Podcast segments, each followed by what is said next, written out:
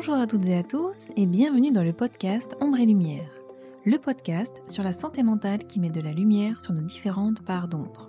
Je m'appelle Gwendoline Bichot, j'ai 34 ans et j'ai décidé de créer ce podcast car je souffre moi-même de différents troubles psychiques et émotionnels et j'ai ce besoin de mettre des mots MOTS sur des mots MAUX et de pouvoir apporter mon soutien à toutes ces personnes qui vivent des choses extrêmement difficiles et qui n'osent pas en parler ou qui se sentent seules. Retrouvez-moi chaque jeudi sur toutes les plateformes pour lever le voile sur les troubles de la santé mentale. Parce que ce n'est pas juste dans notre tête et que ce que nous vivons est bien réel, il est important d'exprimer ce que l'on ressent à l'intérieur pour ne plus avoir besoin de faire semblant à l'extérieur. Aujourd'hui, je vais vous parler du nerf vague. Qu'est-ce que le nerf vague? En quoi est-il important pour notre santé mentale et comment pouvons-nous le réguler? C'est ce que nous allons voir tout de suite dans ce tout nouveau podcast. Si cet épisode vous plaît et que le podcast de manière générale vous semble pouvoir être utile à d'autres personnes, n'hésitez pas à le partager et je vous invite même à le noter avec la note de votre choix sur iTunes. Laissez-moi un petit like ou un commentaire, je prendrai plaisir à vous lire et à vous répondre. Les mécanismes exacts qui influent sur la santé mentale restent aujourd'hui mal compris et font l'objet de multiples pistes d'investigation. Parmi les pistes les plus prometteuses, on retrouve le rôle crucial de la santé intestinale. Pas étonnant puisque le cerveau et les intestins sont en constante communication via des messagers nerveux, hormonaux et immunitaires et s'impactent mutuellement dans leur équilibre respectif. Ainsi, mieux comprendre le fonctionnement de ces axes de communication nous permettra de trouver des outils concrets à mettre en place au quotidien afin de tendre vers plus de bien-être. Aujourd'hui, je vous propose donc de se pencher sur l'un des grands axes de l'intestin cerveau, le nerf vague. Le nerf vague est le nerf le plus long et le plus complet du corps humain. Il connecte le cerveau à de nombreux organes importants du corps, dont les intestins, l'estomac, le cœur et les poumons. Le nerf vague est une part essentielle du système nerveux parasympathique. Il influe sur la respiration, la fonction digestive et la fréquence cardiaque, en plus d'avoir une influence sur la santé mentale. C'est pourquoi l'optimisation de la fonction de ce nerf peut améliorer notre santé en renforçant nos défenses face au stress. L'augmentation du ton vagal active le système nerveux parasympathique. Avoir un ton vagal élevé signifie que le cœur peut se relaxer plus rapidement après un épisode de stress. De fait, en 2010, les chercheurs ont découvert un circuit de rétroalimentation positive entre le ton vagal élevé, les émotions positives et la bonne santé physique. En d'autres termes, plus le ton vagal augmente, plus la santé physique et mentale s'en trouve améliorée et vice-versa. C'est presque comme le yin et le yang, disent les chercheurs. La réponse vagale réduit le stress. Elle réduit notre fréquence cardiaque et la pression artérielle. Elle change la fonction de certaines parties du cerveau, stimule la digestion, toutes ces choses qui arrivent lorsque nous sommes relaxés le rôle du nerf vague dans la réponse de relaxation. Le nerf vague a de nombreuses fonctions, mais certaines des plus importantes sont dues à leur rôle comme composant principal du système nerveux autonome.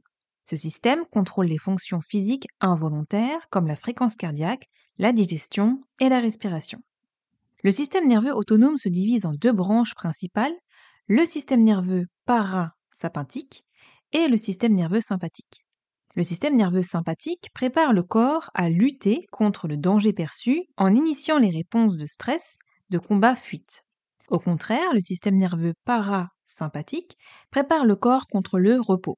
Cet état relaxé devrait être son état prédéterminé, mais chez les personnes ayant des problèmes de stress ou d'anxiété, il est possible que ce ne soit pas le cas. Le nerf vague est un conduit principal du système nerveux parasympathique.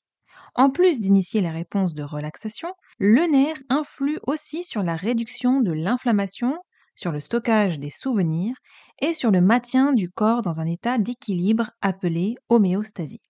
De plus, le nerf vague provoque la production de nombreux neurotransmetteurs importants, plus particulièrement GABA, norépinéphrine et acétylcholine. Signes et symptômes du dysfonctionnement du nerf vague. La santé et la fonction du nerf vague sont fortement liées au ton vagal. Lorsque le nerf vague fonctionne comme il le devrait, on dit que le ton vagal est élevé. Le ton vagal élevé est lié à la bonne santé physique, le bien-être mental et la résistance au stress. Lorsque le nerf vague ne fonctionne pas comme il le devrait, le ton vagal est faible. Les personnes qui sont facilement stressées et qui ont des problèmes pour se calmer après un épisode de stress peuvent avoir un faible ton vagal. Étant donné qu'une des nombreuses fonctions du nerf vague consiste à agir comme un interrupteur pour l'inflammation, le faible ton vagal conduit souvent à l'inflammation chronique, un facteur important dans bien des maladies du corps et de l'esprit, dont le TDAH, l'anxiété, la dépression, l'Alzheimer, les maladies cardiaques, le cancer et le diabète. De plus, le ton vagal faible est lié à une longue liste de conditions de santé physique qui s'étendent de légères à graves. L'influence du ton vagal sur la santé est généralisée et affecte de nombreux systèmes importants.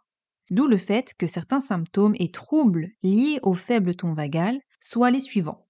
Constipation, dépression, diabète, troubles de l'anxiété, maladie auto-immune, troubles bipolaires, difficultés à avaler, tendance à s'étouffer en mangeant, troubles digestifs dont la gastroparésie, enrouement, migraine, obésité, arthrite rhumatoïde, chute soudaine de la pression artérielle, maladie cardiaque dont la faible fréquence cardiaque, addiction, maladie d'Alzheimer, syndrome de fatigue chronique, épilepsie.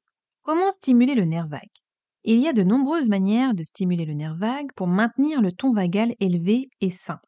Les chercheurs utilisent avec une plus grande précision le terme de modulation du nerf vague, ce qui renvoie à la capacité de réguler ou d'équilibrer.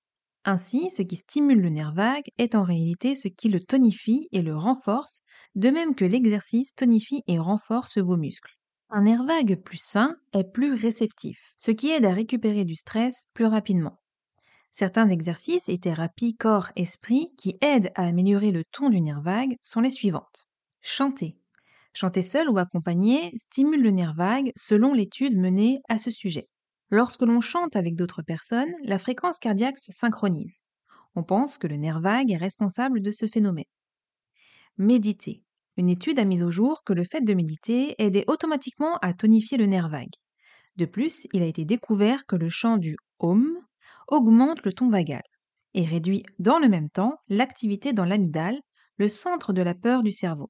Si vous n'arrivez pas à méditer parce que cela vous angoisse ou parce que vous êtes trop hyperactif pour réussir à vous poser ou encore parce que vos pensées partent trop dans tous les sens, faites des étirements en même temps. C'est ce que moi je fais souvent et je trouve que c'est vraiment le combo parfait car cela me permet à la fois de poser mon esprit, de me détendre et de laisser toutes les tensions s'échapper de mon corps. Ceux qui disent qu'on ne peut pas faire des étirements lors d'une méditation parce que ce n'est pas de la méditation, eh bien c'est entièrement faux.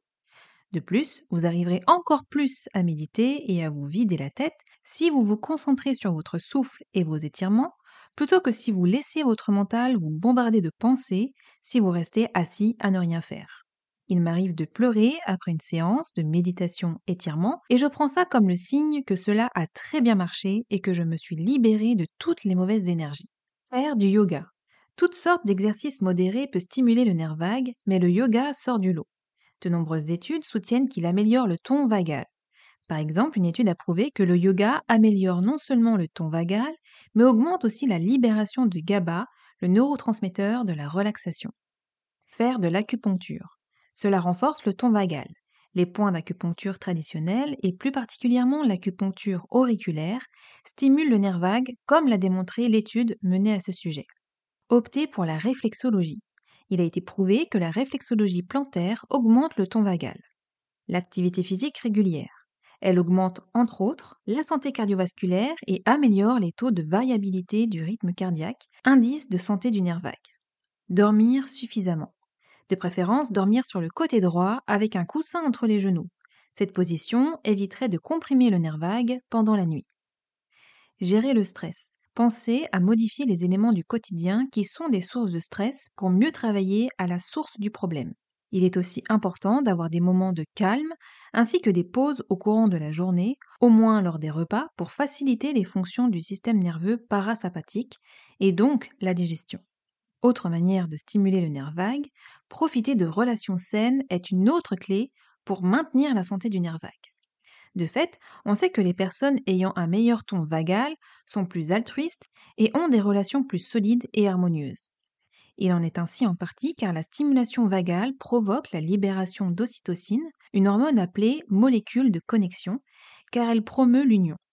L'ocytocine est liée aux traits humains tels que la loyauté, l'empathie, la confiance et le courage. En ce sens, l'étude a mis au jour qu'il y a un cycle de rétroalimentation positive entre les connexions sociales constructives, les émotions positives et la santé physique mise en mouvement par le ton vagal. C'est pourquoi une façon de stimuler le nerf vague consiste à se réunir entre amis et à rire avec eux. Le rire renforce les relations tout en augmentant la variabilité de la fréquence cardiaque, un indicateur fiable de la fonction saine du nerf vague. Enfin, il faut souligner une autre manière de stimuler le nerf vague au travers de compléments alimentaires. En effet, certains compléments alimentaires peuvent améliorer la santé et la fonction du nerf vague. Parmi eux, on trouve la racine de gingembre, les probiotiques et plus particulièrement le Lactobacillus rhamnosus les acides gras essentiels oméga 3, surtout le DHA et le zinc. Rappelons que l'équilibre du système nerveux dépend de son interaction complexe avec tous les autres systèmes du corps. Le nerf vague, de son côté, travaille fort et en permanence pour harmoniser cet équilibre. Lorsque ses capacités sont débordées, les maladies reliées au stress et aux troubles de l'humeur augmentent. Si la recherche a encore beaucoup à nous apprendre sur le sujet, il est encourageant de constater que des outils d'habitude de vie simples peuvent contribuer à notre bien-être général pour plus de sérénité à long terme. Je vous recommande de lire le livre de Ludovic Leroux, Nerf vague, adieu stress, anxiété, timidité, ainsi que celui de Stanley Rosenberg, Stimuler le nerf vague pour faciliter la guérison. Vous pourrez y retrouver une multitude d'exercices avec des dessins bien détaillés pour stimuler le nerf vague. Je pratique quotidiennement ces exercices et j'avoue qu'ils me font le plus grand bien. Voilà, c'est tout pour cet épisode. Merci de m'avoir écouté. J'espère que ce podcast vous a plu, qu'il vous a aidé. Je vous envoie plein d'amour. Prenez soin de vous et je vous dis à jeudi pour une prochaine écoute. Bye